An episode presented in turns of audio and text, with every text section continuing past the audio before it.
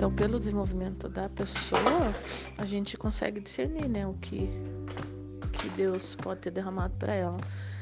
E aí a gente, o que a gente faz, que esse é um, um encargo que Deus nos chamou, nos deu para para viver, é desenvolver pessoas, é desenterrar talentos que estão enterrados e desenvolver eles.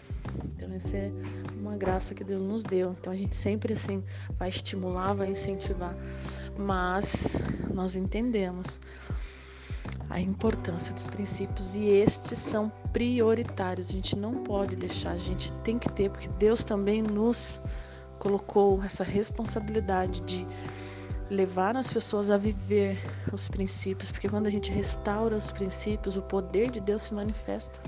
Quando o princípio se estabelece, o poder se manifesta.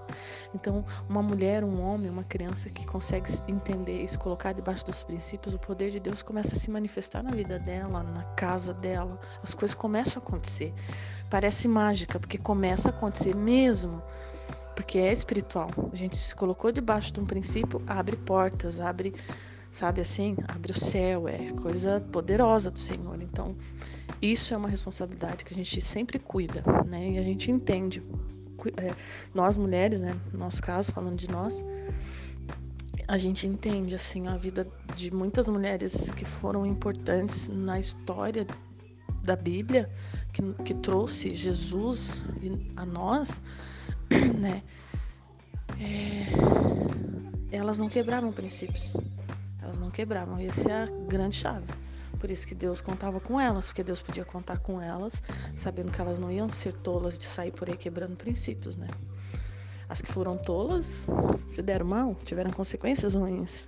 Tipo, Jezabel, é, Eva, a própria Sara, quando estimulou Abraão a se deitar com a, com a, com a, com a serva gerou Ismael, teve uma consequência bem grave. Então, essa tolice nossa, Deus não conta com ela. Por isso que ele conta com, com corações sábios.